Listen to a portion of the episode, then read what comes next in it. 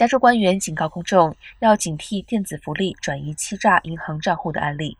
随着越来越多的网络犯罪分子开始瞄准 EBT 系统，这个系统旨在为加州一些最贫穷的家庭提供服务。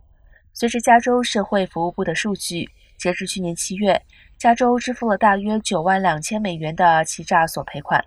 到二零二二年同一时间，向 EBT 欺诈的受害者支付了将近三百八十万美元。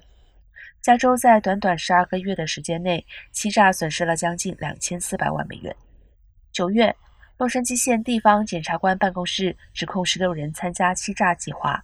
官员们查获了三百多张克隆的 EBT 卡，其中载有约四十万美元的资金。犯罪分子使用窃听设备从 EBT 用户那里盗取了大部分的资金。